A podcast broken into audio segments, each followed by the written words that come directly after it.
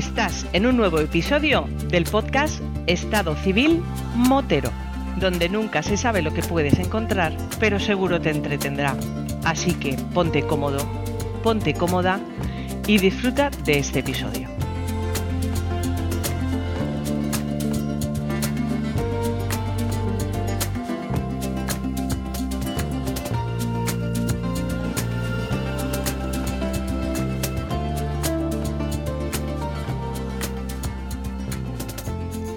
María, Hola, ¿qué tal?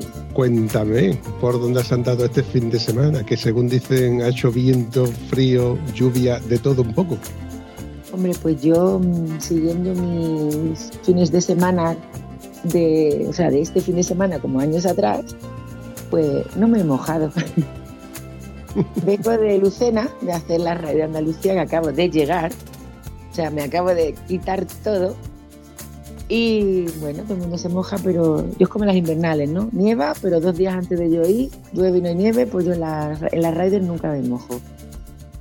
Porque salí el jueves a las 9 de la noche, eh, me quedé a dormir en el área de servicio del monasterio, allí en el Leo. Y ya el viernes empecé por Río Tinto, Utrera, Medina Sidonia y bla, bla. Y hoy me he vuelto en la tata, me he vuelto en taxi. o sea que no me he mojado. Menos mal. A ver, eh, explícame eso de que te has vuelto en taxi. Pues porque mm, algo le pasa a la moto, o sea, lo que es la rueda trasera, el freno, el ABS o no sé qué. Porque la sensación primero era de que, aunque el neumático es nuevo y, y está bien, o sea, tiene sus dibujos que no está gastado ni nada de nada, pero me da la sensación de que está como cristalizado, como si viniese mal. Y luego, mm, no sé, eh, me cambiaron las pastillas de freno y era como que al frenar, simplemente rozar el freno, como si se quedaran las pinzas pilladas. Y ya anoche por último ya se me encendió la ABS, o sea que mm, blanco y en botella.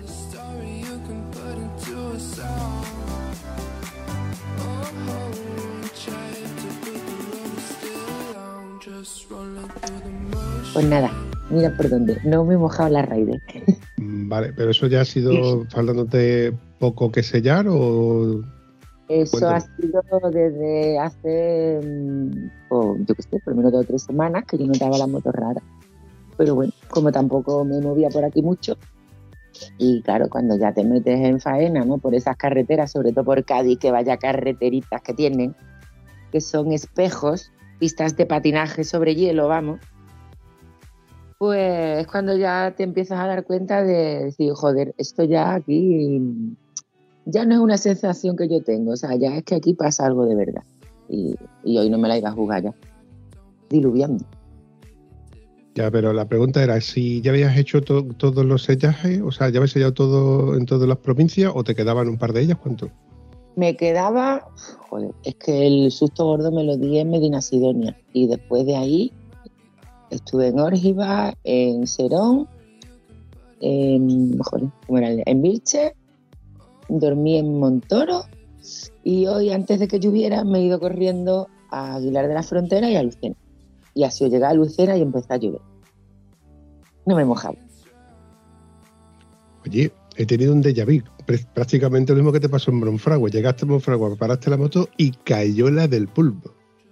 Así es. Pero mira, este año por fin he completado la Rider, que llevo desde 2019 creo que es, y si no era por una cosa era por otra, no tenía narices de poner más de cuatro sellas.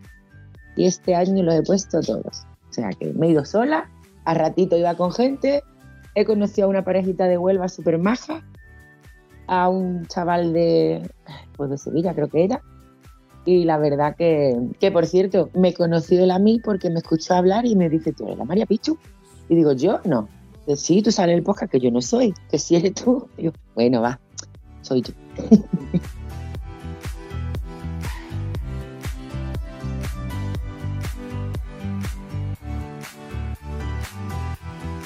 Mira por dónde, María, tú también vas a ir por los, por los lares eh, luciendo el, logotipo y además diciendo de que eres parte, partícipe importante del podcast de Estado Civil Motero. Ya a tanto a ti como el cansino de mi amigo Antonio os van piropeando por las calles, ¿no? Van piropeando, tú eres Maripichu, tú eres la del podcast de Estado Civil Motero.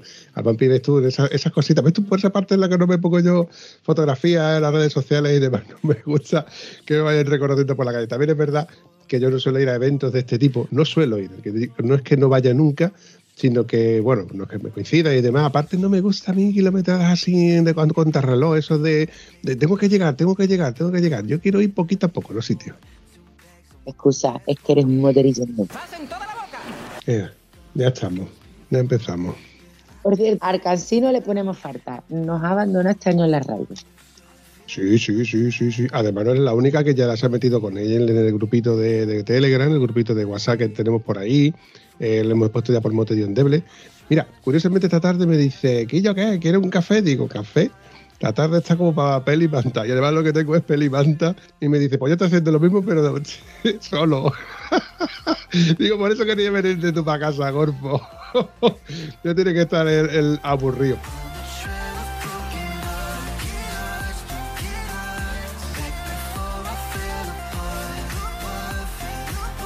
Pero bueno, él también es verdad que este fin de semana que se estuvo en Asturias, que se ha estado no sé qué, donde que sí, bueno, que no para también, el fin de semana que viene me dirá también que se va de, de eventos, etcétera, etcétera. Pero bueno, María, ¿qué hacemos tú y yo grabando un nuevo episodio del podcast de Estado Civil Motero?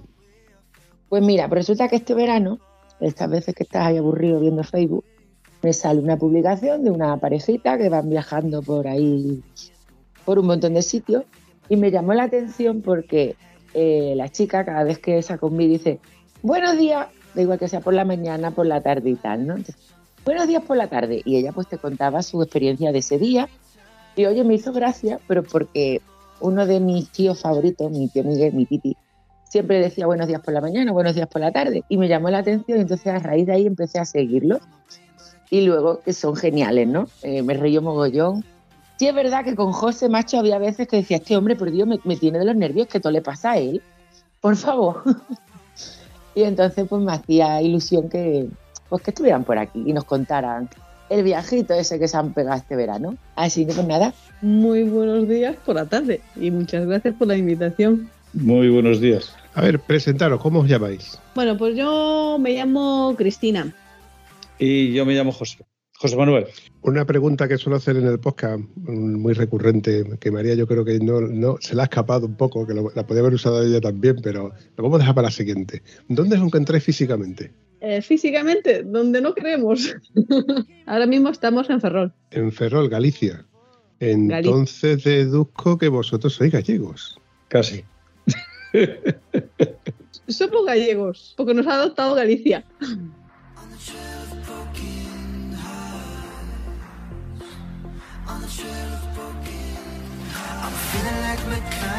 ¿Qué fue antes, la moto o la pareja? La pareja. Entonces, ¿la moto llegó así de sopetón o era algo que ya teníais en mente? Supongo que José, ¿no? Sería el que, el que es motero en este caso. Eh, yo llevo con la Harley 30 años y llevo con motos eh, 40. Y entonces la conocí, la metí un día, si quería dar una vuelta. Y bueno, pues, pues sí, vino a dar una vuelta, pasó más frío que el caray porque pensó que como hacía buen tiempo que en moto no pasa nada, eh, vas tranquilamente con un pantaloncito y una chaquetita. Pasó mucho frío, pero bueno, a partir de ahí empezamos a un poquito más y tal. Y después eh, llegó un día que me dijo, quiero sacar el carnet. Se cansó de ir atrás. No, realmente dije, quiero moto. Sí, exacto.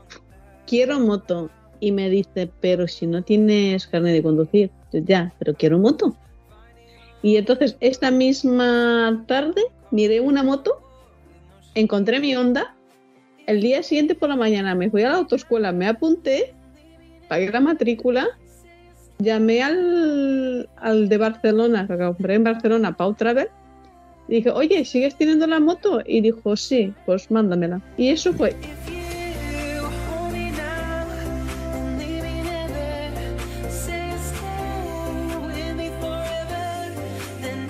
Me llegó la moto a casa y yo no tenía ganas. Además, nos, nos pilló la pandemia y toda esa parafernalia que estuvimos parados. O sea, O sea que yo llevo tres añitos de carnet. O sea, que encima de que te quieres sacar el carnet, que estás ya con el ansia de poder sacarte el carnet, de aprobar para poder usar la moto, que la tienes en el garaje, te viene llega la pandemia y te quedas tú con los brazos cruzados diciendo, ¿y ahora cómo salimos de esta para poder tener una moto que ya está pagada, que ya el seguro creo que también viene de camino y ya con una equipación que estás mirando casco, guante y cositas por ahí, ¿no? Bueno, el casco ya tenía, chaqueta ya tenía, eso ya lo que. Porque yo iba de paquete. Uy, uy, uy, lo que ha dicho. Te voy a corregir, Cristina. ¿Sabes lo que es un paquete? Ah, Yo no. te, lo, yo te lo digo. Yo montar con el Tano en la, K- en la K1600. Eso es un paquete.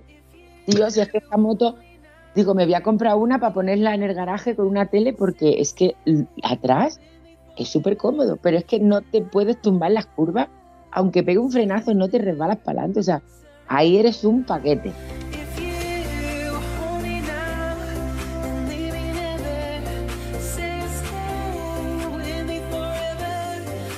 Quería apuntar que me gustó mucho la idea que tuvo porque es malísima, malísima, yendo atrás en la moto. Muy mala, muy mala.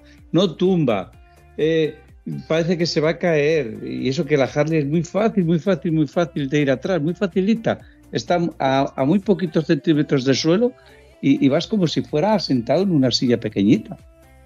Pero lo agradecí mucho que hubiera sacado el carnet, de verdad. ¿eh? Digo que, mm, que se- cuál es la diferencia entre un paquete y un pasajero, porque hay quien, si- o sea, siempre se ha dicho malamente bajo mi, bajo mi concepto de que lo que llamamos atrás es un paquete. A ver, hay pasajeros que son paquetes porque no saben contrarrestar de la- las oscilaciones de la moto. Y de hecho, el- lo típico es cuando llevas un crío montado, montado atrás y frenas y te pega un cabezazo con el casco. O que tú llegas a una rotonda y, y frenas y, y notas que el cuerpo se te viene encima. Eh, o, un, o un semáforo. O, eso, eso sí que lo considero yo un paquete. Es una cosa que tú llevas ahí atrás, que es una inercia que tú llevas, pero normalmente un pasajero suele acompañarte un poco en las oscilaciones de la moto, de las inercias, etcétera, etcétera. Luego están los buenos paquetes, los malos paquetes, los buenos pasajeros y los malos pasajeros. Pero bueno, José, tú ya has criticado a tu señora esposa como que era mala pasajera, ¿no?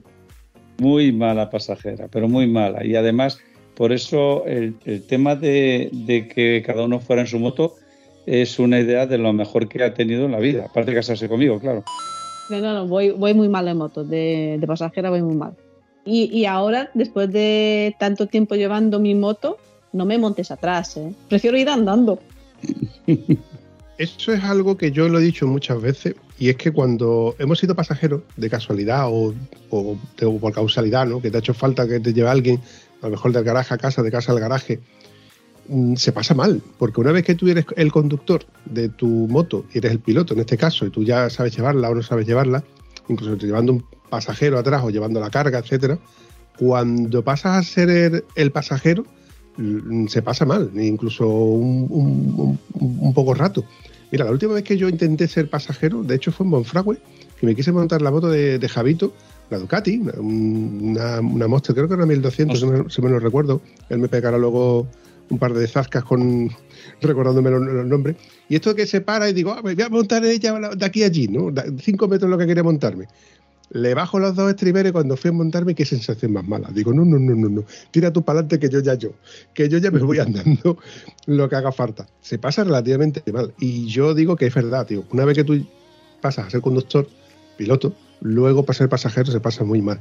Aunque la parte en la que, que- que, como Cristina decide de ser su propia conductora eh, con su propia moto, donde llevas tu propio equipaje, que quieras o no, ahí que José también ha ganado puntos, porque dices tú, ahora que me caben más, más cosas, ¿no? Tengo más sitio, yo soy el que controla también el peso, el equipaje, pero por otro lado, dos motos son dos seguros, combustible para dos motos, mantenimiento para dos motos, neumático para dos motos. Pero, Cristina, ¿qué moto es la que me has dicho que tenías? ¿Una Honda qué? Yo tengo una Honda CB500X del 18. Una moto muy Y- conocida y de hecho una Sí. moto catapulta, una moto que, que normalmente un- todo aquel que se saca el carnet y tira por la onda está la, la CB500 y la CB500X, son dos motos que son muy factibles, asequibles también económicamente, también con maletas, una moto que está muy equilibrada. Eh, claro, yo, el, a ver, el problema que yo tengo es que mi madre no me ha hecho muy alta. Y entonces tengo el problema de llegar al suelo. De hecho, eh, a mi moto le tuve que rebajar el asiento al máximo, meterle gel y bizco para poder llegar al suelo. Eh, va- vamos a ver, como dijo ya que anticipado, vamos por partes. Yo estoy seguro de que no eres bajita, sino simplemente que eres de estatura contenida, pero que las motos hoy por hoy son accesibles. A ver, no te vas a comprar una R1200 GS Adventure como en el caso de María, porque María es una chica que... ¿Cómo, cómo era aquello que tú me contabas, María? Yo no soy grande, que si tú no has crecido no es mi problema. Yo soy normal. Pero normal. A ver, Cristina, ¿qué estatura tienes tú? Eh, unos 64. Mira, te voy a contar el ejemplo de, por ejemplo, Sonia Barbosa, que está en unos 55, si mal no lo recuerdo, y unos 60 creo que estaba Sonia, eh, perdón, Alicia Sornosa. Las dos con unas eh, BMW F650 normal, pues están dando la bueno, eh, en el caso de Alicia Sornosa le dio la vuelta al mundo en cuatro años. En el caso de Sonia Barbosa, pues ha seguido viajando por el mundo. Sí que es verdad que tienes que adaptar la moto. Ella adaptó no solamente el asiento, que me dijo que lo dejó como una tabla, la llevó a suspensiones también, donde le, donde le equilibraron las suspensiones para su altura. De hecho, tuvo que recortarle el pata de cabra. Y además, a sus botas les tuvo que poner una jalza en la suela para poder llegar. Evidentemente, son muchas modificaciones que eso también te tiene que afectar en algún, modo en la conducción y demás. Pero bueno, eh, como dice San Francisco, no con gusto no pica.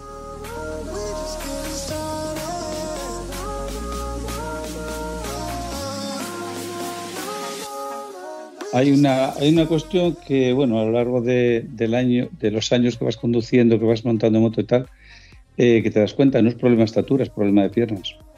Tú puedes medir unos 70, pero si tienes las piernas pequeñas, no te hace arco. Lo único que te puedes comprar es una Harley, que la altura del suelo son 690 milímetros. Entonces, es un problema que tienes que adaptarte no a tu estatura, sino a cómo tienes de largas las piernas. Entonces, claro, yo, aparte de que la CB500 es una moto que me encanta, o sea, yo soy Honda, no me des BMWs ni Harleys, y, y es una moto muy ligerita, muy manejera y, aparte es que no, es que el Honda no da problemas. El único problema que, digamos que, bueno, tuve dos. El primero, por no echarle gasolina, porque le di al botón y vi que no arrancaba, dije, ¿qué le pasa a esta moto? Y resulta que no tenía gasolina. Y lo segundo, porque de una piedra me saltó en la horquilla, me levantó el cromado y me perdió aceite, pero lo arreglaron en Rumanía y se ha hecho ya 15.000 kilómetros. O sea, ahí está. Ningún problema la Honda. Eh, un momento, eh, has dicho que te arreglaron la moto en Rumanía y que has hecho desde entonces 7.000 kilómetros. Estamos hablando de que ya has salido de España. Eh, contadme qué es eso. O sea, que te- estabais aburridos por estos lares y decidisteis de recorrer Europa. A ver, eh, a mí me dice, eh, cuando te jubiles vamos a hacer eh, Croacia, Montenegro y tal. Digo, vale, perfecto, porque tenía ganas de salir con la Harley. Y entonces resulta que, bueno, llegó la pandemia, llegó tal, y dice, oye, ¿por qué no vamos un poquito más allá? Turquía está bien, patatín, patatán. Digo, bueno, vale, hasta que vayamos a Turquía, vamos a hacer Galicia. Y salimos ella con la Honda y yo con la Harley. Eh, me di cuenta que la Harley no era una moto para poder ir por ahí porque mm, estropeé los dos neumáticos yendo por, por lo que llaman aquí mm, corredores, bueno, o sea, con piedra, como si fuera hacer road, pero con la Harley. Eh, podría eh, tener un problema con el cárter, obviamente, porque una piedra podría agujereármela. Entonces le hice caso, me costó mucho, mucho, mucho dejar la idea atrás, le hice caso y fui a buscar una moto y cogí una Himalaya. Y ahí fue cuando yo le dije, mira, el viaje de jubilación que tenías previsto, que no pudimos salir, que es entre la pandemia, es entre una y sin la otra, vámonos. Entonces nos fuimos un poquito más, vamos hasta ahí, vale, vale, vamos, vamos hasta allí. Y al final estamos recorriendo por el mundo. Y, y el tema es que cuando surgió la, el tema de eh, lo de Rusia, ya teníamos eh, los visados prácticamente enfilados para irnos a Vladivostok. De hecho, lo estaba tramitando a través de una agencia un señor se llama Javier de Madrid, y justo antes, debe ser que algo se olían, antes de mandar la documentación dijo, mira Chris, lo siento mucho, pero vamos a pararlo aquí, por ahora. Y ahí se quedó el tema. Porque nuestro Pues- camino era Vladivostok. O sea que tenemos pendiente todavía Rusia. ¿Por la ruta de los huesos? Sí, tenemos pendiente Rusia. La transiberiana, eh, subir hasta, ¿cómo se llama? Ma- Magallán. Ma- ma- una cosa así, sí. Sí. Porque esto era, digamos que era el comienzo de nuestro viaje, que es lo que queríamos hacer. Pero claro, estalló lo que estalló y al final pues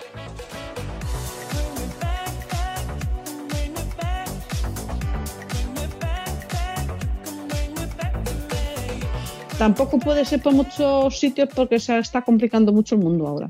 Ahora mismo y nos pillan aquí de mi lado, Mm. porque nos podía pillar en Túnez. Bueno, por culpa de o gracias a, de- por culpa de la guerra, no podéis ir a Rusia y menos mal que ha sido antes de haberos cogido ya casi de llegando a la, a la frontera o incluso en el propio en el propio Rusia. Imaginaos eh, cruzando ya Vladivostok y que os encontréis con, todo lo que está ocurriendo y bueno, no sé si vosotros dejarían salir o no o con, más problemas que, que, bueno, al fin y al cabo es una, una aventura, ¿no? Salir en moto sigue siendo una aventura desde el momento en el que te montas en la moto para ir a echar gasolina o ya recorras toda España, pues, como en el caso vuestro que queréis, bueno, quiero querer ir, eh, ir a Rusia. Pero que eso se queda estancado, eso al fin y al cabo es un objetivo que si no, en este año 2023 lo podéis hacer dentro de dos, tres o cuatro años. Yo pregunto, ¿qué tiene Rusia de, atrayente? Porque estoy seguro de que yo, a ver, yo por los viajeros que han pasado por el podcast, que me hablan de, de este tipo de rutas y demás, aparte, lo típico, ¿no? hemos visto los vídeos de Juan Magrego y Charlie Burman, eh, La Vuelta al Mundo en Moto, donde nos ponían cerca, pues eh, Mongolia, Rusia. Entonces, pues yo creo que me sentí influenciado por esos vídeos de la cercanía con la gente, etcétera, además de los vídeos que vimos en YouTube. Yo me, te pregunto, os pregunto en este caso, yo os pregunto, eh, ¿os sentí influenciado por algún youtuber? Eh, hay una, vamos a ver, hay una cuestión que hay que tener en cuenta a la hora de viajar y lo has, lo has explicado muy bien y gráficamente, que es el tema que dos motos, dos seguros, etcétera, etcétera. Hay un, si te das cuenta, hay un lu- hay- lugares, hay lugares a los que no van los moteros.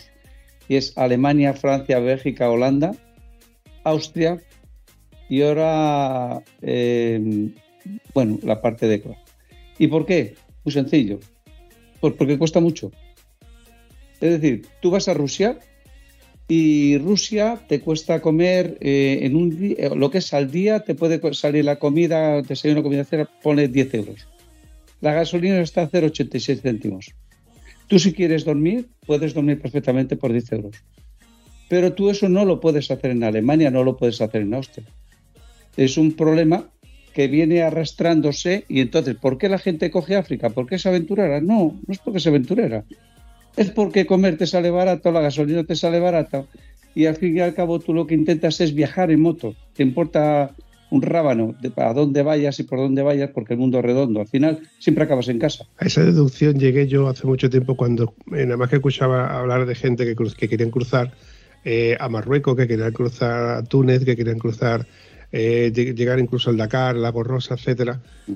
Decía yo, ¿por qué no? Que, que- que en ese tipo de cultura donde hay hambre, ¿no? Donde se pasa mal, ¿no? Donde hay mucha calor, bichos, etcétera. ¿Qué es lo que hay? Claro, lo que hay es que es fácil de llegar para nosotros los europeos, porque es accesible, económicamente hablando, no es caro. Eh, también me decían mucho que dormir, podías dormir, no hacía falta llevarte tienda de campaña porque puedes dormir en, en diferentes sitios, buscando un poco, evidentemente, por, bueno, por, un módico precio. Y la comida, bueno, al fin y al cabo la comida te acostumbras. Y si te estropea la moto, allí se buscan la vida para, para arreglarte una moto. Si, sin embargo, si te vas, como has dicho tú, Francia, Alemania, Suiza, son países donde arreglarte la moto te dicen, no vete al concesionario y pasa por caja. Y pasa por caja, pues lo pasa por caja y ya no hablamos ya de hoteles y de infraestructura de decir voy a comer en un restaurante. No. Entonces, a no ser que sea el viaje, no el viaje de tu vida, sino el viaje de jubilación, pero en plan autocaravana, que es lo que nosotros vemos aquí en España cuando vemos la autocaravana con matrícula de Alemania. El viaje de ya de jubilación. Pero a no ser que yo lo veas así, yo creo que un viaje de placer no es factible. Vamos a ver, hay, hay dos tipos de viajes. Uno, eh, lo que es salir y viajar, y dos, las que son las vacaciones.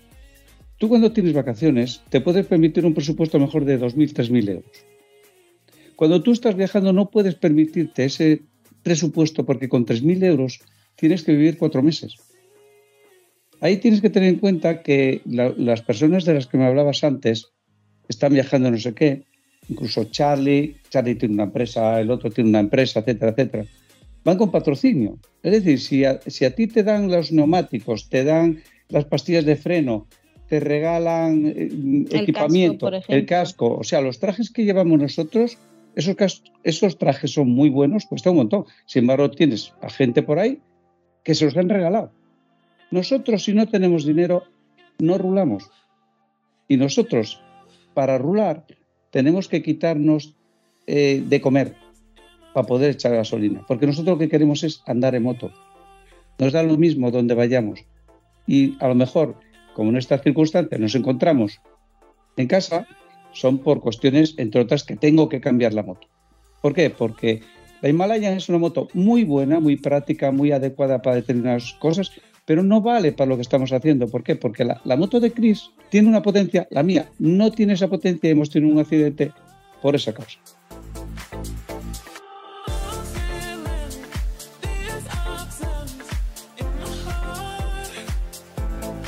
Cuéntame lo del A ver. accidente. Eso lo voy a contar yo. Íbamos, estábamos por Italia, estábamos sur- eh, subiendo una horquilla, baja un coche. José, José siempre va delante mía porque la moto, la corta césped, cariñosamente, como llamo yo a la Himalayan, no corre. Entonces, pues para no dejarlo atrás, pues lo dejo ir delante, ¿no? Bien. Y entonces él iba adelante, baja un coche, se le mete hacia su carril va bajando de marcha, se queda en punto muerto, consigue meter primero a, a todo eso, claro, obviamente la velocidad va bajando, la suya, pero yo estaba subiendo y tumbada en, una, en la curva y claro, me lo encuentro y tuve que frenar de adelante de atrás y claro, me caí.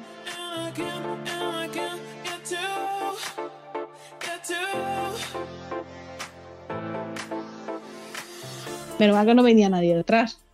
Y entonces ahí fue cuando decidió y se dio cuenta de que había que cambiar de moto.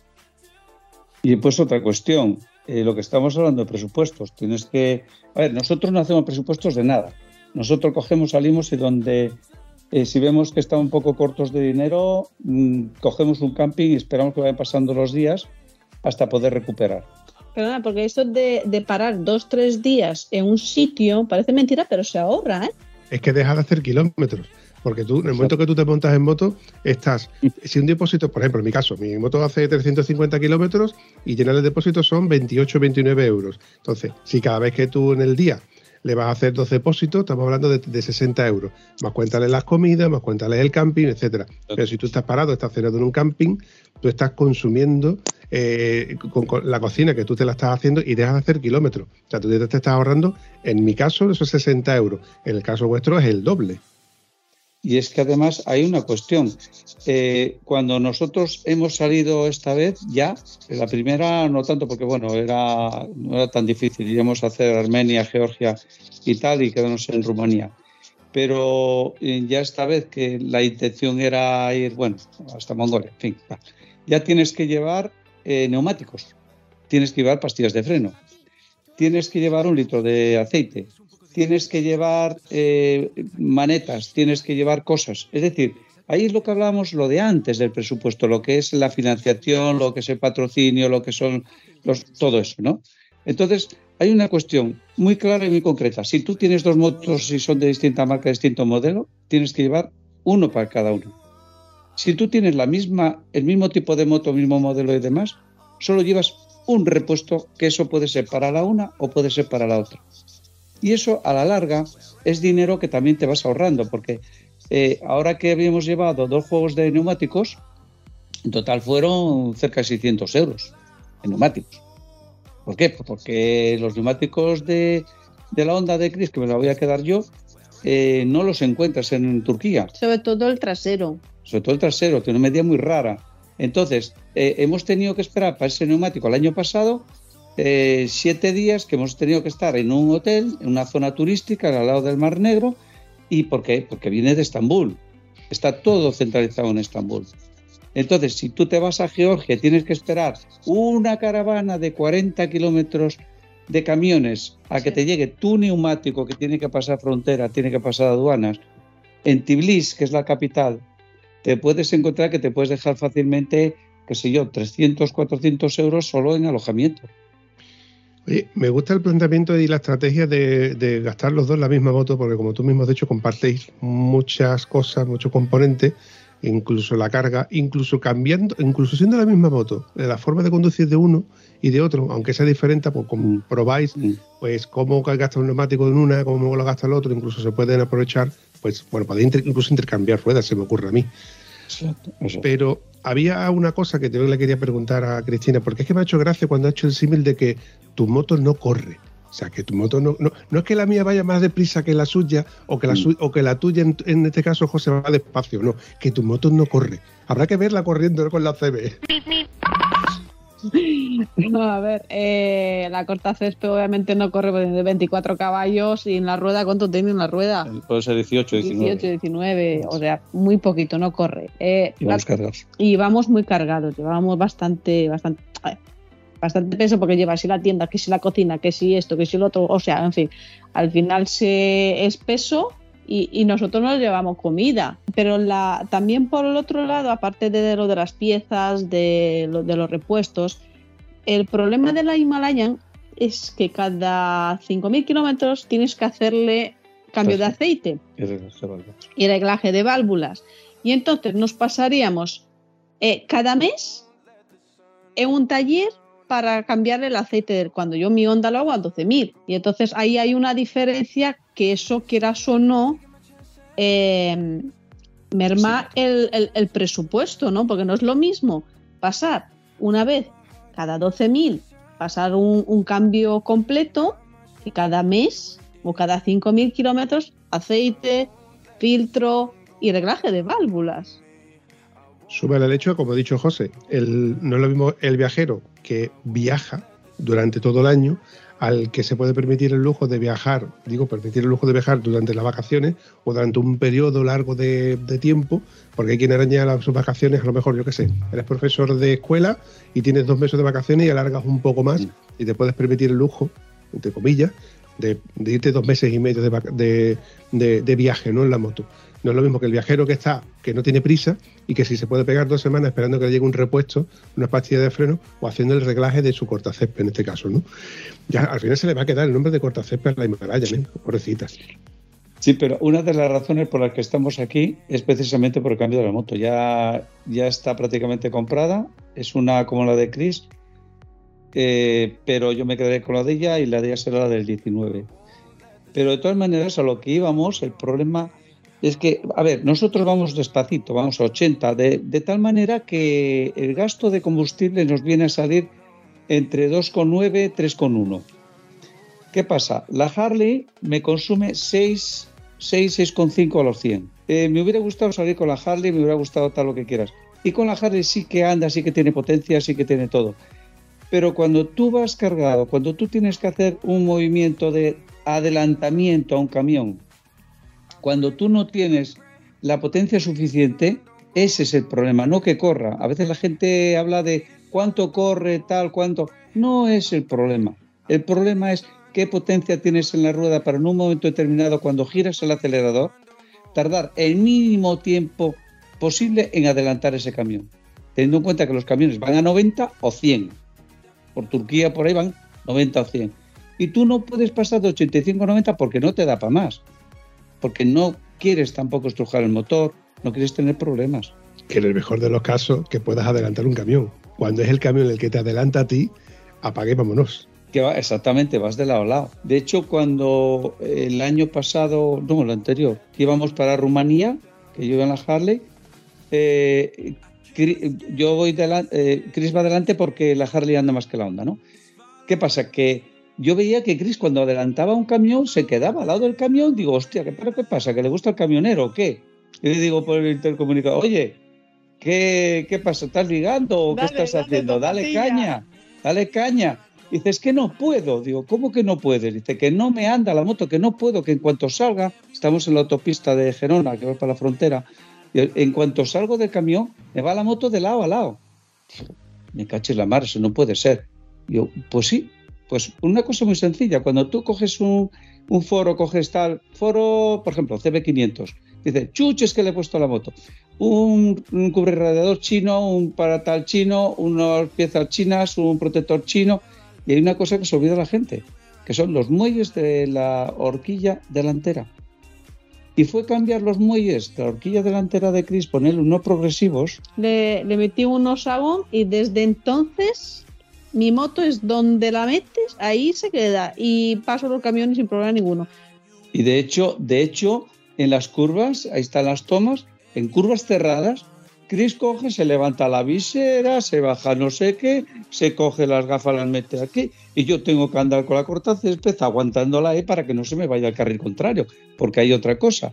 El problema del Himalayan para mí es que el eje delantero no lo tiene en la horquilla, lo tiene avanzado, porque es una moto de trail.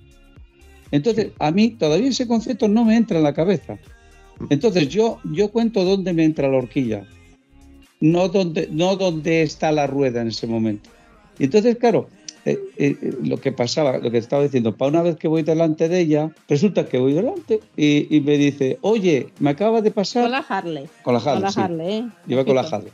Me dice, y lleva con los pies adelante, lo que llaman la highway peg, ¿no? Los, los mandos avanzados, esto, ¿no? Entonces me dice, oye, me acaba de pasar una cosa transparente al lado de la cabeza. Por el casco, ¿eh? Sí. Y le digo yo, me cachis, mira a ver si es una botella de agua y no vaya a ser que perdamos una en medio de autopista o le hayamos dado a alguien. Pues no. Y resulta que en una de estas yo me voy a cambiar porque se quedaba un poco atrás, voy a cambiar de marcha, pongo los pies en los estribos normales y empiezo a buscar la palanca de camino y no la encuentro. Pues pasó al lado de mi casco. En la autopista. I go, I find you. Y lo que había ocurrido es que la palanca en la Harley vibra de izquierda a derecha, no vibra de adelante a atrás, sino de izquierda a derecha. Entonces fue desplazando la, la palanca y salió disparada. Y, y- y en la Harley no hay nada de plástico, ¿eh? No hay nada de plástico. Sí, sí. Salió, dis- salió disparada y no le dio en la cabeza, pues milagro. Ah, pasó a rozó por aquí, por el lado derecho. ¿no? Veo una cosa transparente y pensaba que había Pues no, una es- botella de agua. Está cromada. Está cromada y entonces parecía que era Y a todo eso tuvimos que esperar 10 días en un camping de Fallón, en el camping de Fallón, fallón. por una palanca, Exacto. Pero bueno, tiene repuestos. para poder seguir el viaje. Bueno, eh, fue la palanca, no fue el tapón de gasolina, que si mal no recuerdo, en la Harley, la mayoría de las Harley vienen también sin llave. Eh, sí, pero no se quitan. Porque hace, hace traca, traca, traca y no se quita, no hay manera. Te- Tengo uno de, yo tengo uno de, de llave, el que quiere lo coge de llave, pero no hace falta, no salen, ¿eh? No se van, Ya, ya. no se van. Se van otras cosas, pero, pero eso no. Los empastes, por ejemplo. Se van los Tornillos. empastes, tornillos. Ah. Oye, quiero partir una, una lanza a favor de la, de la Royal Enfield Himalaya, porque desde aquí recuerdo a mi, mi amiga Isabel Himalaya. Esta chica, con su, la primera moto que ha tenido es pues, una Royal Enfield, una Himalaya, y con la que, si la veis en Instagram, pues eh, acaba de terminar precisamente la Raider, se la ha hecho completa con su Himalaya. Ten en cuenta de que, siendo su primera moto, se va de camping, ella sola, se ha recorrido toda, toda España, no tiene problemas ninguno. En el caso vuestro, que por ejemplo venís del, de la Harley o venís de la CB500, reducir o ir hacia atrás en el caso de una monocilíndrica de 24 caballos, evidentemente mm, vais mucho más lento, vais mucho más despacio. También es otra forma de, de hacer las cosas. Pero cuando no tienes prisa y, se- y sabes que puedes parar, que puedes hacer las kilometradas que te puedes hacer, que de hecho tienes autonomía, porque no gastas mucho y con una moto económica y sin muchas más pretensiones, se puede hacer muchas más cosas. Teniendo en cuenta también de que viene de, de la India, donde es la moto más normal del mundo, que allí no vas a ver motos de 1200 ni de 700 centímetros cúbicos andando por ahí porque no es necesario, no lo necesitan. Y además, yo creo que recordar de que he visto incluso repartiendo muebles con una, una Royal Enfield. Sea, son motos que sirven para todo.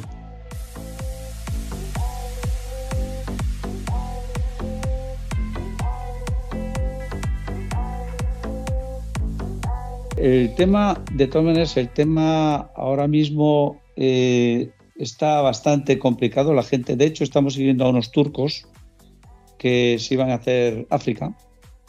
Eh, África, bueno, decimos, está baratito y tal. Se van a hacer África y lo han dejado y van a tirar para la zona de la India. Ahora mismo África está muy, muy complicado. El mundo ahora mismo está muy revuelto. Hay que ver por dónde vas. Hay que tener en cuenta muchas cuestiones geopolíticas. Y, y después, claro, tienes que, que ir. Bueno, de hecho, nosotros, eh, cuando ya tenemos pensado este año ir por, por la zona que tal, Chris se llevaba un, un, Una un velo, ¿no? pañoleta. una pañoleta para ponerse a la cabeza para pasar por donde íbamos a pasar. O sea, tienes que, tienes que tener en cuenta muchísimas cosas. Y lo que es fundamental, creo que decimos, el presupuesto, cuando tú tienes, tu idea es viajar, que es lo que decimos, yo que muchas veces decimos a la gente, dice, oye, ¿no fuiste a visitar no sé qué? No, no somos turistas. No somos turistas, somos somos, viajeros. viajeros. Entonces, si coincide que vemos una cosa que nos gusta, paramos. Que paramos 50.000 veces, porque cuando no es para tomar un café, es para fumar un cigarrito, cuando no tomar un helado, y, y- y hacer 200 kilómetros, 230, nos cuesta 8, 9 o 10 horas. Es prácticamente lo que hacemos al día. Yo creo que lo que más que hemos hecho fueron 300 y poquicos. Bueno, cuando vinimos de Turquía, que hicimos. Bueno, eso ya cuando sí. vinimos por autopista toda pastilla, Sí. esto es El otra año cosa. pasado, sí. Pero lo que es viajar, viajar, cuando viajamos 250, 350 kilómetros, como mucho.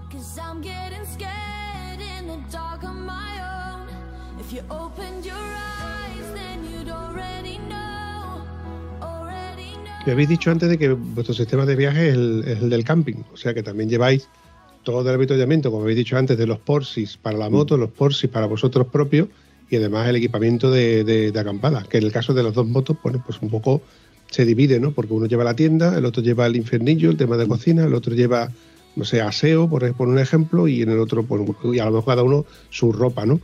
Que bueno, una vez que ya viajas bastante, te das cuenta de que hay muchos Porsis que no hacen tanta falta. Pero Porsis indispensables, Cristina, ¿tú cuál me dirías que, que es indispensable para ti?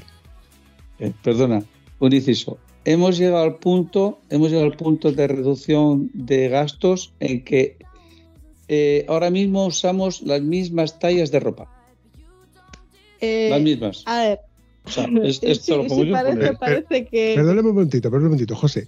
Me da igual de que los dos usen la misma talla de ropa. ¿Tú no usas tanga? No, es Eh, que yo sí, tampoco- bueno, yo sí, llevo también tengo. calzoncillos, así que... No, es que ella usa los calzoncillos. Yo llevo calzoncillos en la moto. En los campis, en los campis se quita el pantalón y anda en calzoncillos por ahí, Ay, ¿eh? sí, sí, sí. Y nadie dice nada. Si estuviera en bragas, sí, la gente se fijaría. Pero tú ves los vídeos, tú ves los vídeos y, y muchos son azul con blanco y, y do- por donde van los huevecillos, ahí está marcado y nadie dice nada. Es que no se fijan. No, a ver, yo, yo No mucho más cómoda con calzoncillo. Sí. Y, y, claro, yo estaba buscando lo que eran los para calzoncillos de, de mujer y no había, los encontré el año pasado. Y entonces usaba el calzoncillo de él, ¿no? Y entonces, los chándales, los dos, la misma talla del chándal. Yo cojo, la eh, de hecho, cojo chándal de mujer y lo usa él. Camisetas usamos la misma talla, o sea, la M para los dos, da igual que quede un poco más floja. Hombre, el vestido sí me llevo dos vestidos que él no usa. Y el bañador, que él tampoco mi bañador no lo usa, obviamente. Pero por lo demás, men- menos el calzado, usamos la misma talla. Entonces, quieras o no, ahí vas ahorrando y, y, vas Economizando. economizando espacio, porque toda nuestra ropa la llevo yo en la bolsa que va encima del asiento. O sea, todo lo que es la ropa va ahí. Quitando de que eh, llevo ropa interior, encima es que yo en la bolsa sobre después lo llevo de todo, hasta bragas y, bueno, calzoncillos, calcetines y de todo. Y, y después tengo un kit de emergencia para decir que llegas a, a un hotel y llevas eh, un pantalón, una camiseta y calcetines y la ropa interior, la coges y la subo esta para no tener que abrir la maleta o subir lo que es el petate de encima del asiento. Y entonces, eh, de llevar cada uno una bolsa de ropa, se ha reducido a una bolsa. Llevo una bolsa de Gibi de 40 litros, pero esa bolsa de Gibi de 40 litros aún se va a reducir un poco más.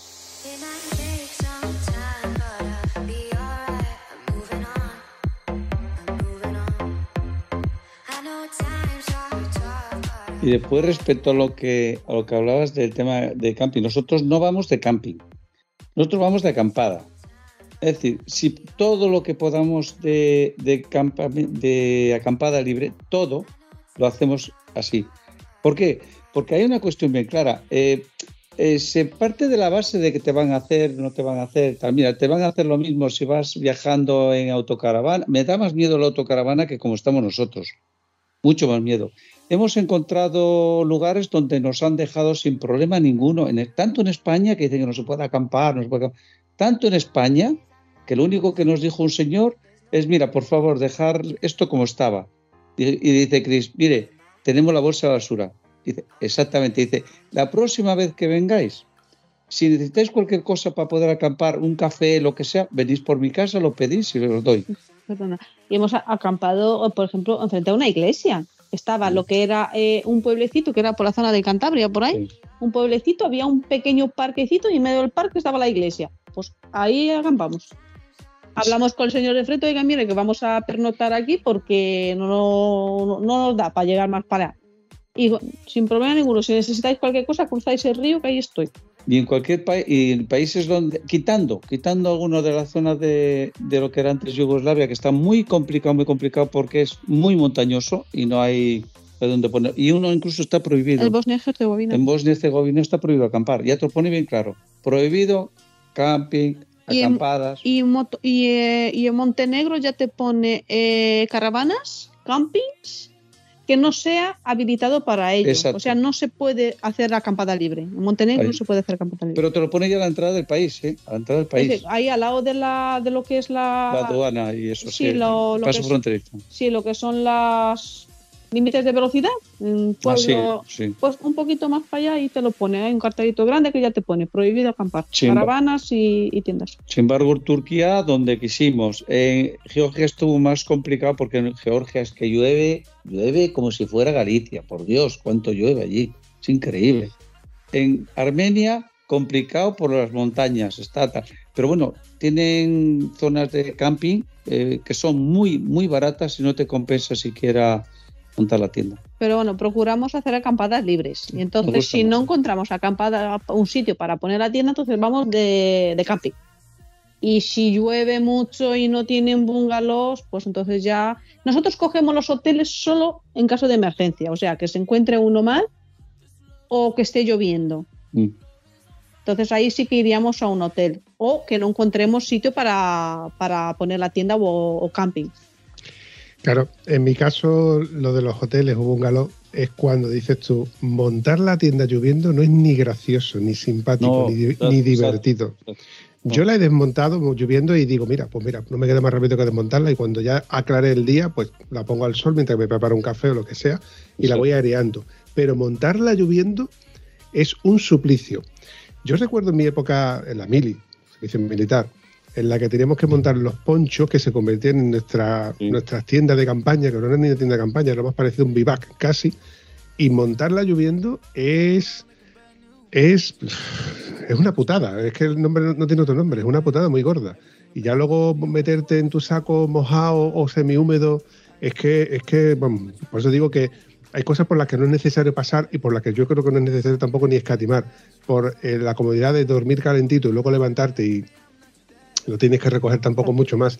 Pero yo entiendo que la parte en la que tú eh, montas tu tienda, cuando todavía luce un poquito el sol o está ya atardeciendo, la montas así rápido, que sabes cuánto tiempo vas a tardar en montarla, en sacar luego la esterilla, el, saco de dormir, etcétera, y dormir a la intemperie y sentir un poco de frío o mm, con, el, con el calor de tu pareja en este caso, o cuando montas, o si estás en un sitio donde puedes hacer un poco de fogata y te, se te permite también, porque claro, en España todavía estamos con el tiempo de que no se puede hacer fuego, ¿no? Pero eh, esa parte es la que me encanta, tío, es que, es que me encanta montar la tienda, hacer una fogata, prepararme de cocinarme algo, aunque sea casi de lata. Pero me- no sé, soy enamorado de, de esa parte y por eso cada vez que escucho hablar algo de la acampada me encanta. Hay otra cosa peor, aparte de montarla con lloviendo, que es con aire. Ostras. ¿Te Oh. acuerdas el juego ese que el Twitter creo que se llamaba, que era mano izquierda al círculo rojo, pie al amarillo, y terminabas ahí hecho un lío? Pues así pasando una vez en Miguel Bache, creo que fue en el auténtico, que llegamos, estaba diluviando y encima un viento horrible. Y claro, tienes que montar la tienda con la funda arriba, o sea, con el toldo, porque si no se te empapa. Bueno, aquello era horrible, ya era horroroso. Ya no sabía por dónde iba a agarrar aquello, la que liamos en un momento. Pero bueno, al final se pudo hacer. Y la, yo creo que ha sido la única vez que le he puesto bien para la tienda.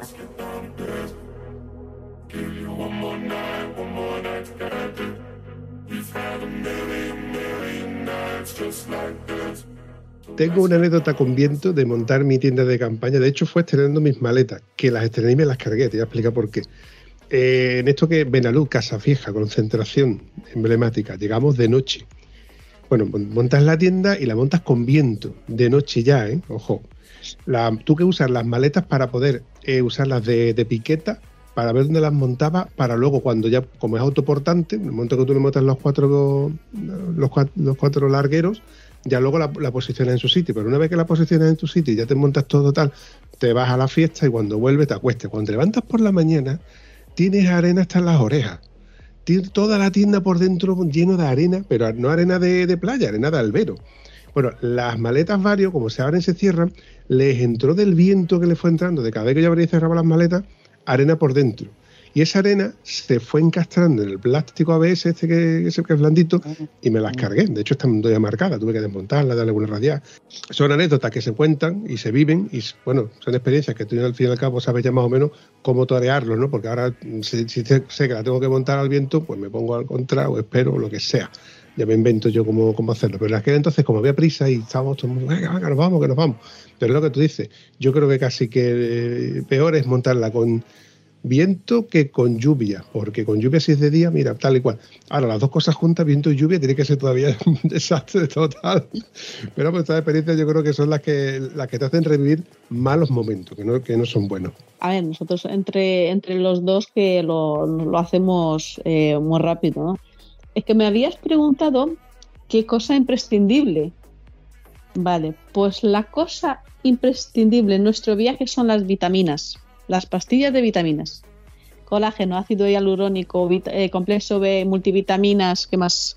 Ah, coenzima Q10, eh, vitamina E, vitamina, vitamina E, vitamina B, vi- eh, vitamina A. O sea, eh, digamos que una maleta me va con botes de vitaminas, aparte de ya de los aspirinas. as- aspirinas, antiinflamatorios, aparte de los antibióticos, que siempre llevo antibióticos, antiinflamatorios y cremas, lo imprescindible es, son las multivitaminas. lo que decía antes de lo del gastos, ¿no? Eh, nosotros cuando hablamos con gente y tal, y, te dice, wow, el hotel y tal, patati, eh, yo, vamos a ver, el mío, mío, mío, es mi colchoneta. Yo cuando voy a un hotel, estoy en una cama donde hemos visto que las sábanas no estaban limpias. Y a veces, como pasa a algunos que han ido por ahí, eh, es más conveniente echarse en tu saco que meterte en esas sábanas. O dormir con el traje de moto como ya nos ha pasado. Exactamente. Entonces, ¿qué ocurre? Nosotros, para poder financiar y demás, eh, ahorramos en comida. El desayuno nuestro es un café y un cacao. Punto. Después, un poquito más adelante, si se puede, se toma un helado, se come un par de galletas y tal. La comida, yo como tres galletas o cuatro, y Chris, mm, por ahí un, Un trozo de pan, un pepino. pan, un pepino, un tomate y tal. Bueno, quitando un día que comió un pollo, quitando ese, Esto fue para desayunar, ¿eh? para desayunar. Me desayuné un pollo de 750 gramos. Ahí, ahí. Yo solita, ¿eh? ¿Dónde fue eso? En, en Turquía, no sé. Sí, igual en Turquía. Ni, ni me acuerdo dónde fue. Pero me desayuné un pollito solo. Eh, comemos muy poco. Es verdad que comemos muy poco. Y nuestra base es el arroz, la pasta, la lenteja y la quinoa y el atún. Y eso lo hacemos por la noche. Nuestra comida fuerte es por la noche. Que la- a ver, por la noche, que la, noche son las 5 de la tarde. Procuramos tener ya, últimamente ya lo tenemos como un sistema que a las tres y media ya tienes que tener un sitio donde vas a acampar. De esa manera no necesitas camping. Vas buscando y tienes entre las tres y media y las 5 tienes ahí todo ese tiempo que te permite meterte en un bosque, te permite meterte en un caminito, permite escoger un lugar tal, para eso, usa- eso se encarga Chris. Dice, mira, aquí tengo un laguito, que en este laguito aquí por este lado parece ser con Google Earth. eh, parece ser que hay un sitio tal. Cogemos las motos y vamos hasta ahí.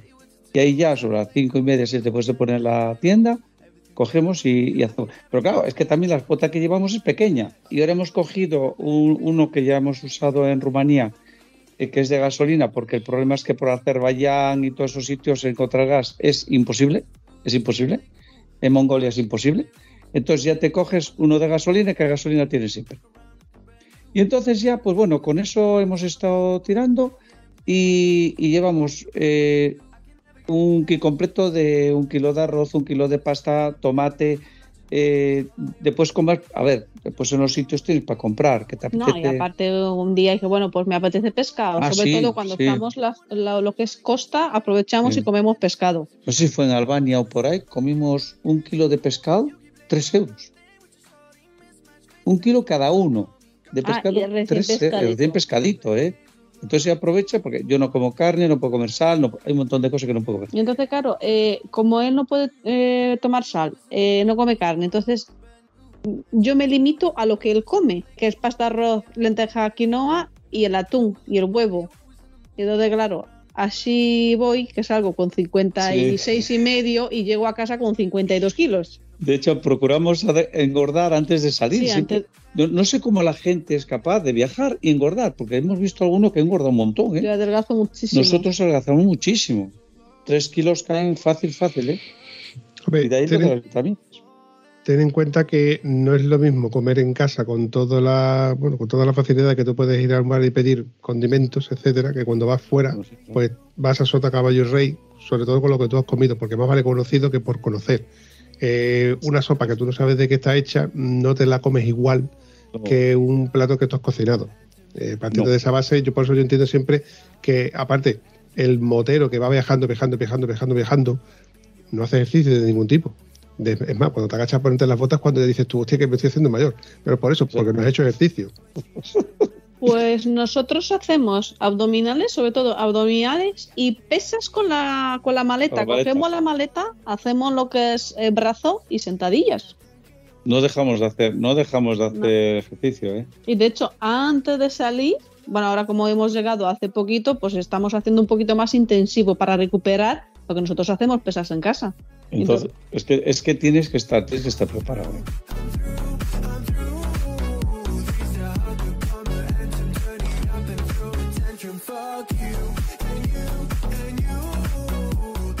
Me gusta vuestra filosofía de, de- de vida, de, de- de metodología, de, de- de parar a las 3, de, de 3 a 5, a las 5 para aproximadamente cenar, ser la comida más fuerte, la de la cena, que de hecho es la que más tiempo se, suele tardar en elaborarla, cocinarla, Mm. fregar, recoger, etcétera, que más que es cuando este- estás realmente parado. O cuando tú estás haciendo kilómetros, pues lo que quieres hacer no es que quieras hacer kilómetros, ¿no? sino quieres llegar de un sitio a otro y más o menos marcar tus objetivos y cumplirlos, ¿no?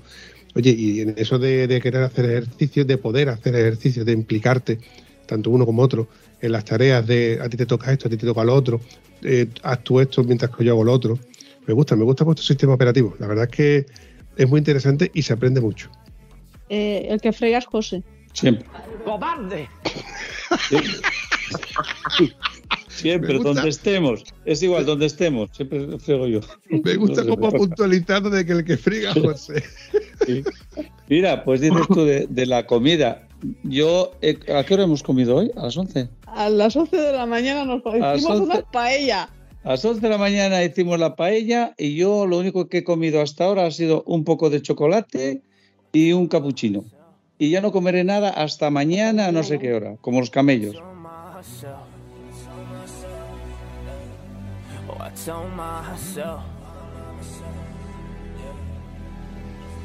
Cris, el día que te escribí para que estuvieras aquí hoy, bueno, para que estuviese, que me dijiste, pero es que nos acostamos muy temprano.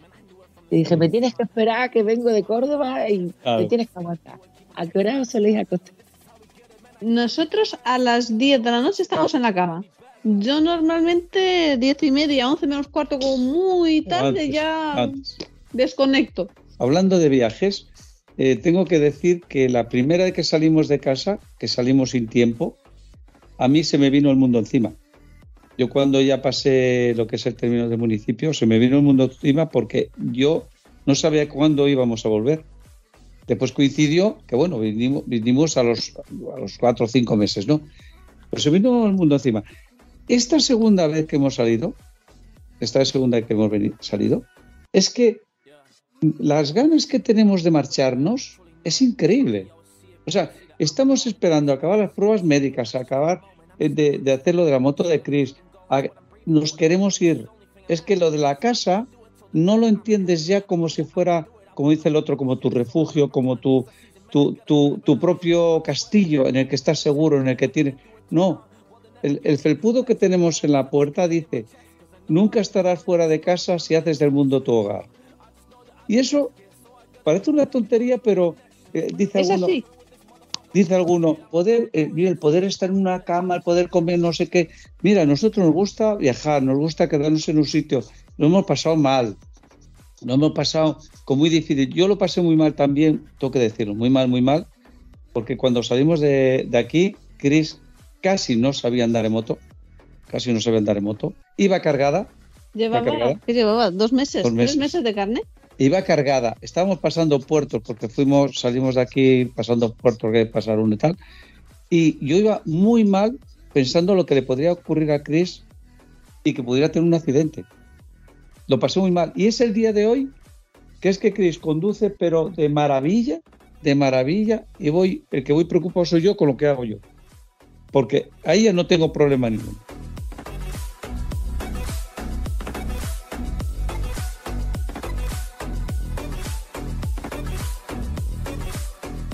Puntualizo, en este viaje, aquí mi querido marido se ha caído seis veces y yo una, Y por culpa mía. y por culpa suya. No, dos. Dos. Una por culpa suya y otra porque no le digas. O sea que domino bien la moto. Con la ventaja que tiene que, bueno, cuando vais en pareja, pues siempre os ayuda, a volver, eh, os puede ayudar el uno al otro, que siempre es mejor que ir solo. Aunque yo, eh, no sé, el, el- el viajar con otro compañero, como yo soy de estos que voy en solitario, siempre veo el hándicap de los ralentizo o voy demasiado deprisa de, a su ritmo, o me gusta parar más veces, o me gusta parar menos veces, o me paro más tiempo, o me paro menos tiempo. Entonces, esa parte es la que yo casi que muchas veces prefiero ir solo y a, a ir mal acompañado, que no sería el caso. En vuestro caso, que sois pareja, es por un lado un hándicap, pero por otro lado otra ventaja. Eh, a ver, eh, nosotros, eh, date cuenta que, que estamos 24 de 24, o sea, que estamos juntos todo el día. O sea, nos levantamos juntos y nos acostamos juntos. Y entonces, eh, lo que dices con lo de, lo de la moto en ayudar, sí, eso sí es, sí es verdad. Se te cae la moto. A ver, había que levantar más veces la corta césped, sí es verdad.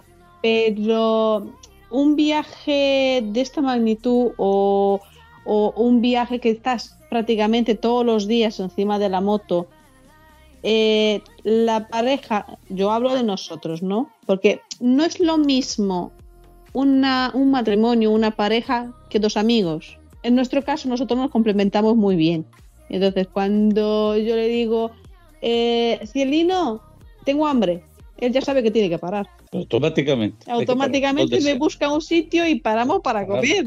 Cuando Chris tiene hambre, tiene hambre, se para. Sí, sí, sí, sí. Pero, Y entonces, pues, eso no lo puedes hacer con, con un amigo. Digo, oye, mira, eh, para que tengo hambre. Digo, pues te aguantas y comes a la una y media como todo el mundo, ¿no? bueno, Y entonces, pues es, es la ventaja. Hay una cosa también importante que, que sí es verdad que pasa en los 24 o 24, coges cabreos, coges tal, interpretas malas cosas, eh, parece que dices algo y te sienta mal y todo eso. Eso es cierto. Sin embargo, el viaje, todo eso lo diluye. Todo eso lo diluye porque tú después tienes que ir atento a la, carretera, tienes que ir atento a, por ejemplo, en, en Georgia, que son malísimos conduciendo. Es que es que no pasan por encima porque no pueden, porque eres muy alto. Entonces, estás más pendiente de esas cosas que de lo que te ha pasado anteriormente con, con la pareja.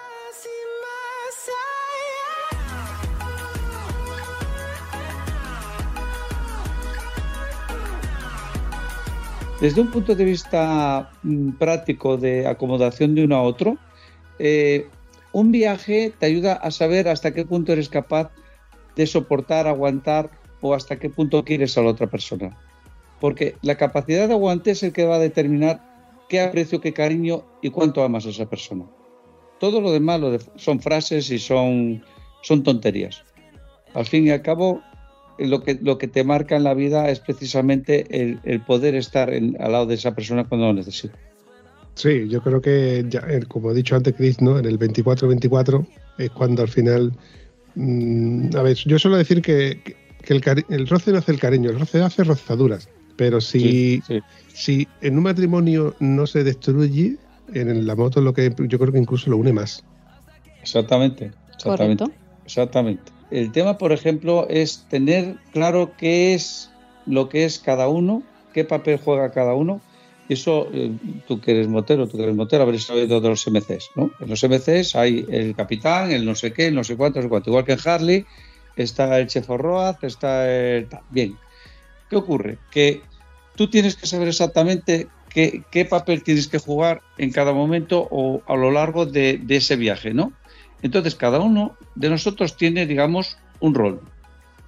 Se dice mucho, bueno, un papel, un papel.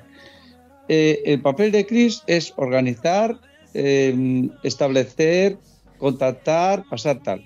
El mío es seguirle. Y ya está. Así Y fregar. sencillo. Y fregar, Y sí. fregar. es decir, Solo tengo esas dos cosas. Hacer lo que ella diga y fregar. No. Y hacer la tortilla de patatas. Ah, ¿eh? bueno, sí, la tortilla de patata la hago sí.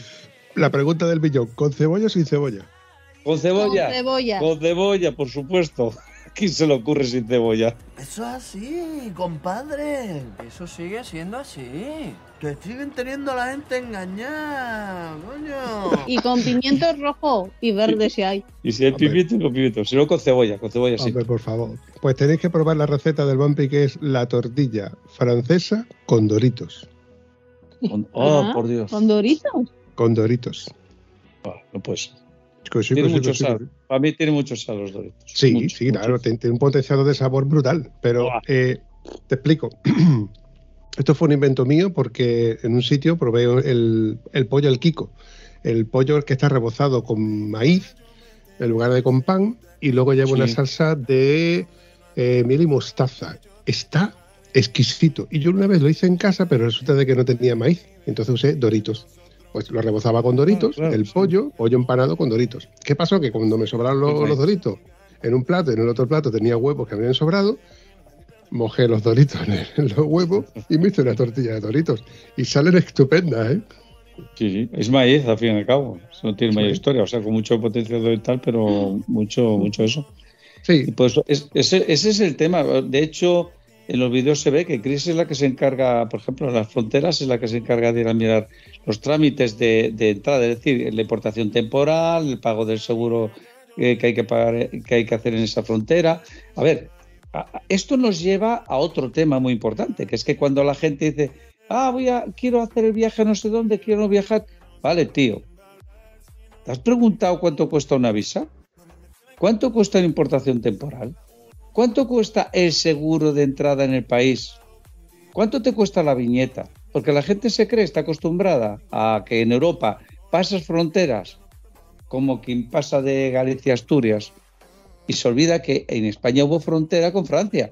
Yo he pasado frontera para ir a Italia, he pasado frontera en Francia y frontera en Italia y vuelta y cambiar dinero. Portugal. Entonces, sigue más lejos. Y tú te llegas a una frontera en la que tienes que hacer un trámite de aduanas, un trámite que es el de importación temporal. No te vale el seguro de aquí. Que la gente dice, ah, ¿y es que no vale la carta verde? Pues no, aunque la pintes de rosita, chico, es que no te vale. Y tienes que pagar por el tiempo que vayas es- establecido ahí. Y todo eso se encarga Cris, todo, todo. Y por cierto, no hablamos inglés. No. Vamos con español a todos sitios y, y hablamos el inglés con alguno que nos da la gana, pero normalmente en español y, y se entiende, ¿eh? O sea, directamente. Es que cuanto menos hables, mm, más fácil es el trámite de aduana. Porque coges el papel de aquí, se lo pones delante de él y dices, no, no, no, lo coges de aquí, te enseña para allá, lo coges, lo llevas para allá y te enseña que hay que pagar. Pagas, coges está. el papel y se lo devuelves a la otra y se acabó. ¿Funciona?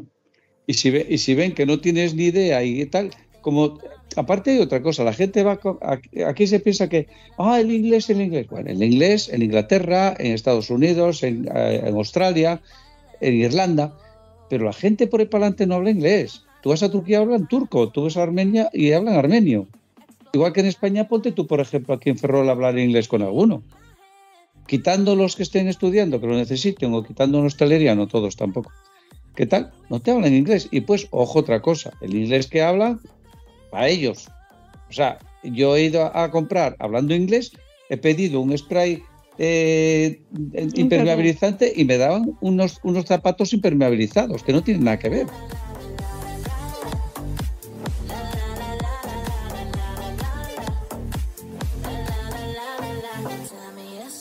Oye, José, esta pregunta también va, va- va- para Cristina, pero primero va, me va a contestar José. ¿Algo de tu moto o de tu equipación, de tu casco, de tus botas, de tu neumático, de tu moto, de tu GPS, de tu móvil? Algo que no volverías a comprar, que no te gustó, que no te ha convencido y que no volverías a comprar. Marca y modelo. que no volvería a comprar eh, de lo que he comprado, eh, todo lo compraría, todo lo volvería a comprar. Ahora eso sí, que me dices, eh, mira, cometí el- la equivocación, la equivocación de comprar una moto y tengo que comprar otra, pero la- no la compraría no porque me hubiera salido mal, como dicen algunos, no, no, no, no, porque no es la adecuada para ese tipo de, de, de- cosas que voy a hacer. Nada más. El, el navegador me encanta el que tengo, el, el teléfono me encanta el que tengo. De hecho, funcionamos muchísimo con el teléfono, todo lo hacemos con el teléfono, son teléfonos para ello, ¿no? Son tipo ordenador. Y hacemos todos los trámites, incluso las cuestiones administrativas, dar de baja las motos, porque cuando sales de aquí hay que darlas de baja, eso es otro. Y después cuando vienes hay que darlas de alta. Entonces, claro, todos esos trámites los hacemos ah, para discutir con el ayuntamiento, discutir con el ministerio, etcétera, etcétera, etcétera. Todo lo hacemos por los teléfonos. Entonces, eh, quitando eso, el casco, pues tengo uno que me regaló mi hijo mayor, eh, voy contento con él. eh, y, y la equipación, tengo la que me dijo Chris, que yo primero iba a lo Harley, es decir, chaqueta de cuero y chaleco. Entonces, claro, me dice Chris, pero tú crees que puedes, cada vez que ves una nube negra al fondo, ¿tú crees que podemos parar para que te pongas el puñetero traje de agua? Digo, es que si no me mojo. Dice, pues cómprate un traje como el mío que no te mojas. Y cierto, sí, me costó, me costó, pero lo compré y ahora ya no me mojo. Entonces, eso. pues, Entonces dejo, dejo la chaqueta de cuero y el chaleco para Harley. entonces, pues, la, la- la contestación a la misma pregunta, pues, mm, no, todo. O sea, todo lo que he comprado, es que todo lo que hemos comprado ha sido muy estudiado. Sí, exacto. muy excepto el casco del que se lo ha regalado su hijo. Y mi casco, eh, de hecho, mi casco ha sido. Yo, yo era de Schubert. Entonces a mí me encantaba el Schubert y yo tenía un Schubert, pero bueno, el- se cayó, rompió la tapita de arriba y tuve que cambiarlo, ¿no? Porque no, no cerraba. Y al llegar a la tienda, obviamente el Schubert no era. Y me vendieron un HJC rosa. Y estoy encantada de la vida encantadísima de la vida con él. O sea, eh, todo lo que hemos comprado para el viaje ha sido muy bien estudiado. ¿Que ha sido un desembolso grande? Sí, efectivamente, pero no es lo mismo lo que habíamos hablado, hacer un viaje de un mes, que ir día tras día, día tras día. Necesitas una buena bota, necesitas un buen casco, necesitas un buen traje y eso, el bueno, cuesta dinero.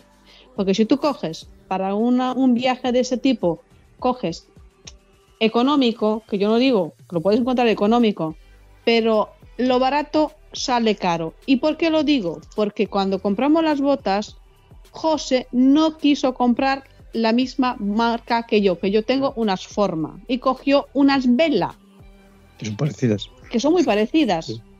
Y entonces las velas calaban. En cuanto empezaba a llover, tenía peces, tortugas y, y, renacuajos en las botas. O sea, la, la girabas y, y- y salía todo, todas las tortuguitas.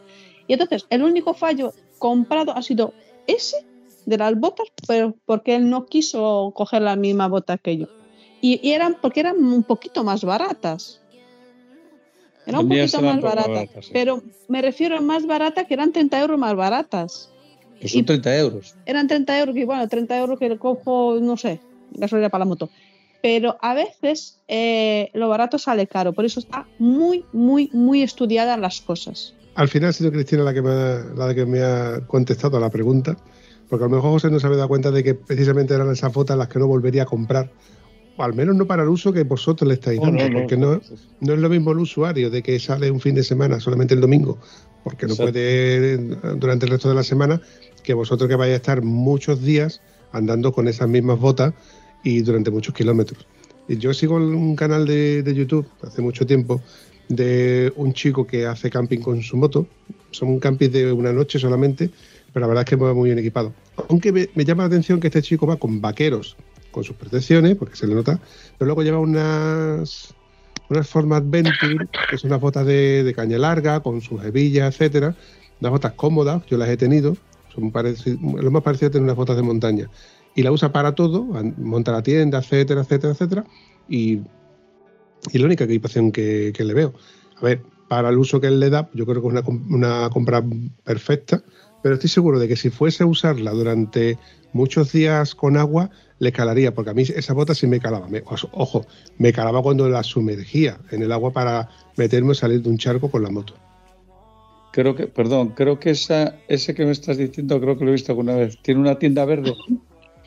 Tiene una tienda verde y la moto es una Triumph, creo que es una... Triumph, sí, es una Triumph, sí. Wow, tiene un montón de seguidores, sí. Eh, Ah, eh, perdón, edita muy bien, por cierto, ¿eh? Tiene muy buenas tomas. A ver, eh, nuestra, la forma, las botas forma, a ver, mm, no calan, pero cuando ya pasan cuatro o cinco días lloviendo notas humedad. Y entonces nosotros, ¿qué hemos hecho? Porque para aquí mi marido que es muy, muy listo, hemos comprado grasa de foca y capita y capita de grasa de foca. Mano de santo. Y es que no, no había dicho lo de las botas porque las que, las que había comprado son iguales clavadas a la forma. Son clavadas. Pues eso se me había pasado. Mm. Y tuve que comprar otras de todas maneras, porque es lo que estamos diciendo. Cuando tú estás viajando, que te bajas de la moto, vas aquí, vas allá, estás todo el día con las botas puestas, que decía el otro, eh, llega un momento que, la- que las botas, pues, o, o sea, cuando no es una cosa es otra. Cuando no se despega, eh, se rompe, no sé qué. Ahora, lo que estábamos hablando, que si tú eres de fin de semana, las botas te van a durar, aunque sea una Sidi, sea una Alpinestar, lo que sea, te van a durar años, años. Venderás la moto y acabarás vendiendo la moto, las botas también en mil anuncios, por ejemplo, o lo que sea. Eso Sí, sí, sí, sí, cierto, sí. sí.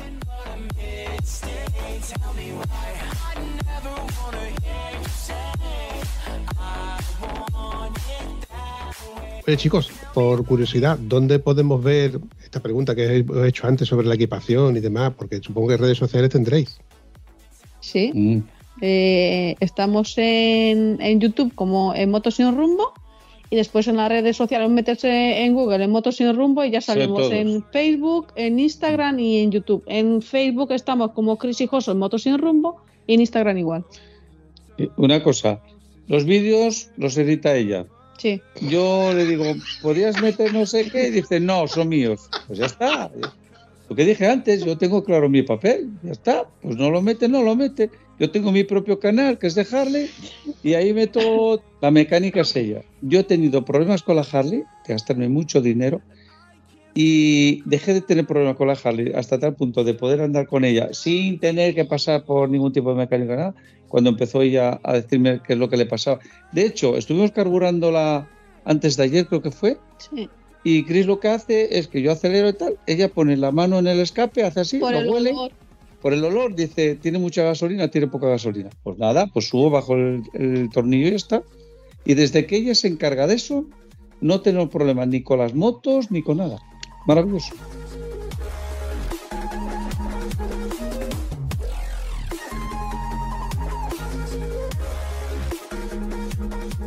En fin, chavales, para ir recortando este episodio, eh, que bueno, que me, ha sorprendido, que me ha encantado la- la- las cosas de María. María, yo le digo, vamos a grabar este fin de semana. Y me dice, sí, voy a tirar de la agenda. Pega un telefonazo y rápidamente me trae aquí a una pareja que yo no sabía con quién iba a grabar. Soy testigo de, presenciales de ello.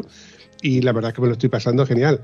Este episodio que intenta, siempre intento que sean cortitos, pero cuando fluye tanto la conversación, que bueno, hay mucha más conversación que se va a quedar en el tintero, pero bueno, nunca se sabe si puede, podáis volver eh, a contarme cosas de- en este episodio, sobre todo yo estaré pendiente de ese viajecito que queréis haceros por, por Rusia, a ver si nos abren las fronteras y se ponen las cosas un poquito menos complicadas. Eh, Ya no vamos a Rusia a por ver, ahora. eh, por ahora Rusia se va a quedar en stand-by. Ahí está Rusia. Está ahí. Porque ahora mismo mm, la idea y lo que nosotros queremos es saltar a Sudamérica. Eso es lo que estamos Mm. preparando. Ya Y tenemos, perdón, que de hecho ya tenemos vacunas. tú. Sí, bueno, ya tienen las vacunas tropicales ya están puestas. Nos falta Mm, en enero la última dosis. Y, y entonces el flete, ya tengo presupuesto del flete, no tengo fecha porque yo aún no le he dicho dame para tal fecha porque estamos pendientes de hacer las revisiones médicas, de hacer un tema administrativo y la administración va un poco lenta. Y entonces, en cuanto acabemos ya el tema médico-administrativo, automáticamente pido flete, enviamos las motos o las llevamos nosotros a Hamburgo y de Hamburgo a Chile. Y a partir de ahí tirar hacia Alaska. Y lo de Rusia será desde Alaska, la idea es enviarlas a Vladivostok. Y a partir de ahí volver por la Transiberiana, bajar a Mongolia, hacer los tanes, volver a subir a Rusia, ir a Moscú. Y, pero eso nos llevará eh, hacer Sudamérica, calculamos, ¿cuánto? ¿Tres, cuatro años? Años, a, a No- la velocidad que vamos nosotros. No sé a cuántos, cuánto, cuántos kilómetros hay desde. Porque querían, queremos bajar a Ushuaia. Eh, lo de llegar a los sitios, todo depende. Por ejemplo, lo de Ushuaia. Si hay mucho viento mm, patagónico, no arriesgamos nada. Damos la vuelta y a otra cosa mariposa. Te vamos para arriba. Tiramos para arriba. Eh, queremos ir a Brasil. Entonces, más o menos subiremos haciendo un zigzag.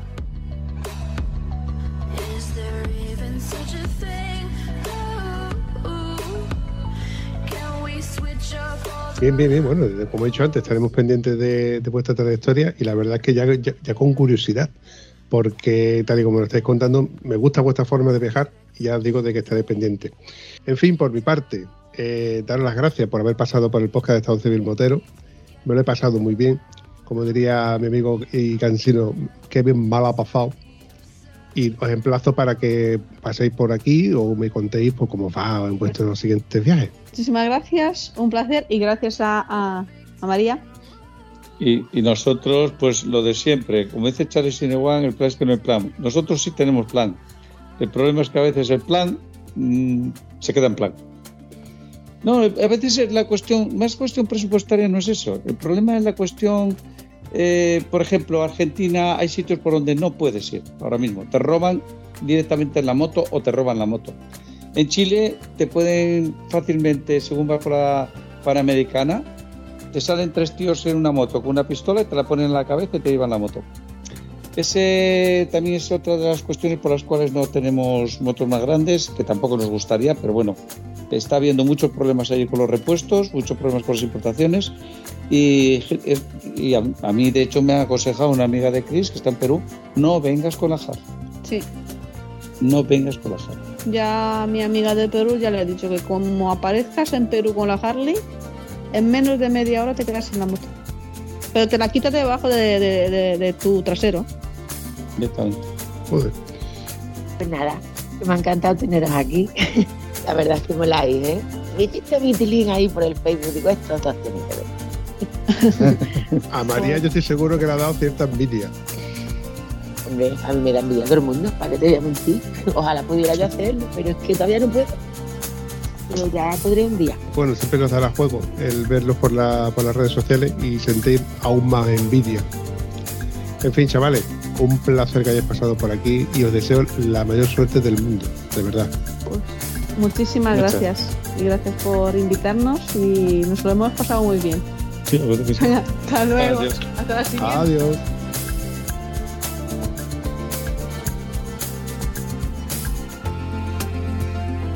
Gracias de nuevo por llegar hasta aquí. Si te gusta ese contenido, coméntalo en cualquiera de nuestras redes sociales. Y si además te ha servido de algo, compártelo.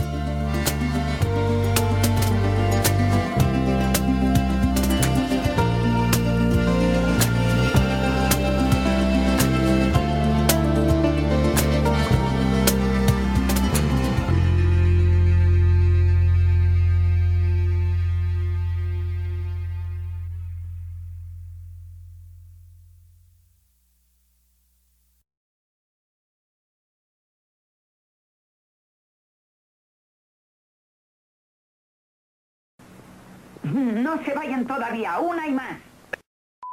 Buenas noches, a dormir. Así que chicos, por mi parte, un placer Un que hayáis placer. pasado. No me interrumpa, por favor. La madre que te parió, me tiene contento. Con lo bien que estabas quedando, hija. No te preocupes, si me dieron un euro por cada vez que pasa esto, ¿verdad, María? Esto no sale. Estoy empezando a sentir envidia, José. Tener una mujer como la tuya va- vale su peso en oro, ¿eh? Y eso que adelgazó, ¿eh? Estaba en 100 kilos, estaba en 100 kilos y ahora pasa a 54. Un figurín, lo que viene a ser un figurín. Anda, que. Mira, por culpa de gracias a como era muy mal paquete, como era muy mal pasajera y ahora que es buena conductora, pues no, te llevas una joya en, to- en todas reglas. Mucho, muchas cosas, ¿eh? Muchas. En fin, chavales, voy recortando.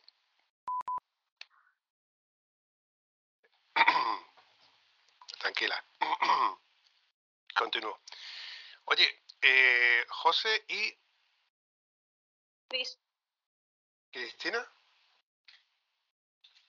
Sí, vale, Sí, sí. perdona, tía. Perdona, que es que se me van. ¿Sabes qué pasa? Que necesito las gafas para ver el moto. Normalmente veo el nombre y lo uso como chuleta, pero... Ah, vale, Cris. Cris y José, vale. Intento... Esto, esta parte la, luego la recorto, no, no hay problema por estas partes.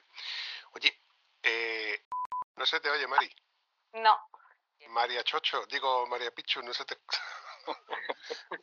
El que se ha dejado la voz en el taxi. Eh, ojalá toda la moto funcionara igual, ¿verdad? Eh, Pues la corta césped suele funcionar, ¿eh? Ven aquí. Me da igual. Lo que tú quieras, Chocho. No se me ha roto, la moto está entera. Es Vale, algo vale, que me sé. hecho eh, tú me has dicho... Algo, algo tú- me han hecho por aquí atrás. Yo sé lo que es lo del ABS. Hombre, claro, se ha encendido. El que no lo sabe soy yo. ya, después de encenderse, digo, va a ser cosas de a veces, sí. Eso es to- eso es to- eso es todo, amigos.